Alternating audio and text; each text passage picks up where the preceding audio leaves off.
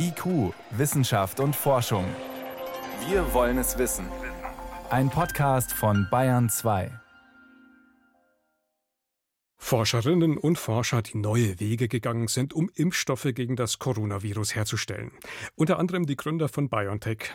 Sie waren die klaren Favoriten dieses Jahr für den Nobelpreis für Physiologie und Medizin, wie er offiziell heißt. Offenbar war die Zeit aber noch nicht reif dafür.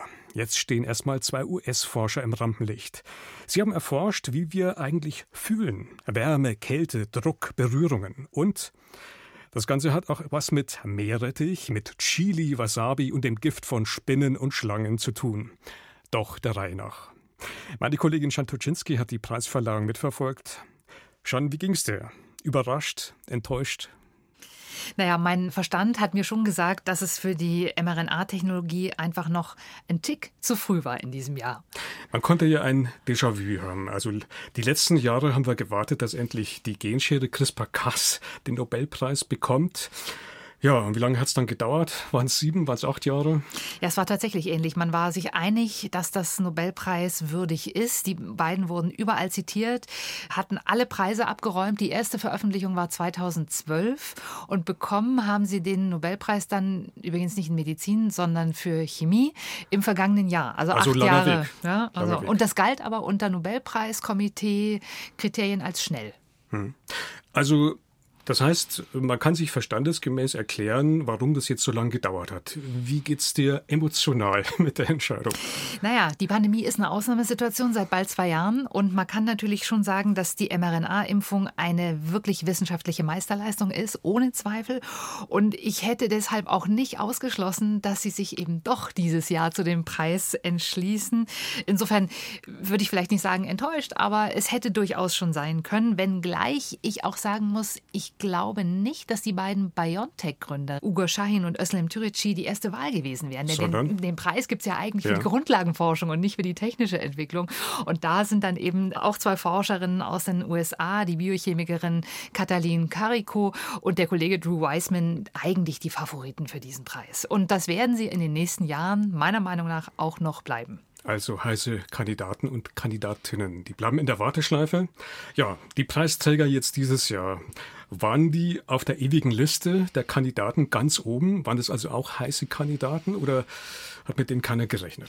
Naja, also aus den genannten Gründen habe ich mich dieses Jahr tatsächlich nicht so wahnsinnig viel mit anderen Kandidatinnen und Kandidaten beschäftigt. Aber es ist natürlich schon so, das Komitee guckt auf die Veröffentlichungen. Und es gibt ein paar Dinge und Themen, wo man weiß, da wartet eigentlich noch der Preis. Ja, also zum Beispiel die Entdeckung der Brustkrebsgene ja, ist immer noch preiswürdig. Die Entdeckung des Hungerhormons Leptin.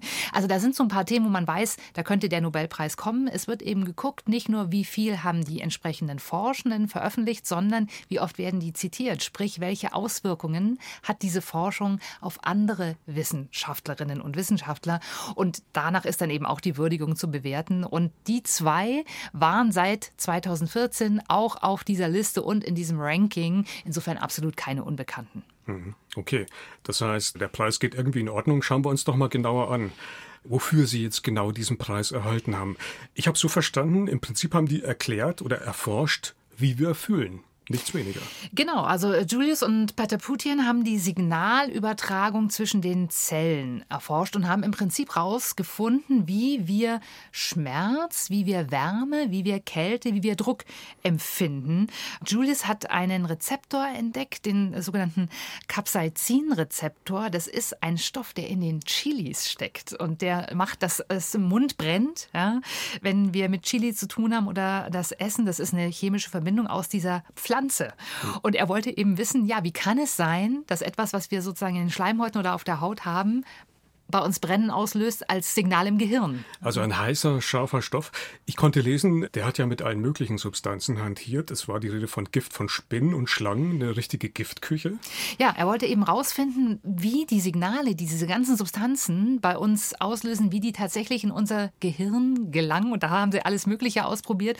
Und sie sind dann drauf gekommen, dass auch erstens sensorische Nervenzellen dafür zuständig sind. Also es muss irgendwo dann einen Rezeptor geben, der dieses verarbeitet und dann dann an das Gehirn sendet. Und das haben sie tatsächlich irgendwann rausgefunden. Und dieser Rezeptor, der wird nicht nur aktiv bei Schärfe, sondern auch bei Hitze. Also das ist tatsächlich derselbe Rezeptor.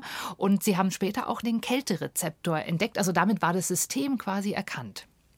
Okay, das ist also der erste im Bunde. Wie steht es mit dem zweiten Kandidaten? Hatte der einen anderen Schwerpunkt?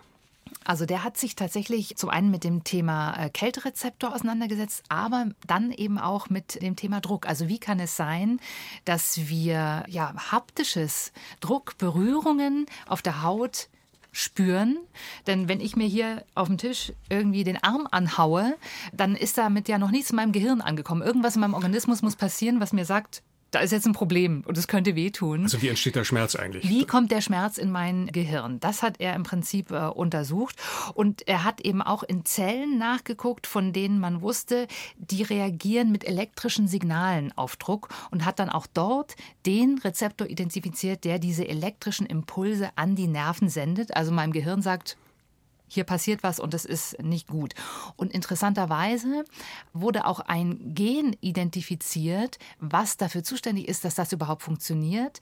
Und das ist wichtig, wenn das nämlich nicht funktioniert oder defekt ist, dann haben wir ein Problem mit dem Schmerzempfinden und das kann im Zweifelsfall lebensgefährlich sein. Hm. Lebensgefährlich, aber wenn man sich das eben so anhört, ist schon klar, wie bahnbrechend, wie grundlegend auch diese Forschung eigentlich ist, mit großer Relevanz. Ja, in der Tat. Also es hat natürlich wirklich Grundlagen für ganz viele Bereiche. Zum Beispiel sind diese Drucksensoren nicht nur verantwortlich für das Tastempfinden, sondern auch für das Empfinden, die Eigenwahrnehmung im Raum. Also wir können dadurch überhaupt nur lokalisieren, stehe ich, liege ich, wie bewege ich meine Hand. Also die ganze Eigenwahrnehmung hängt da dran.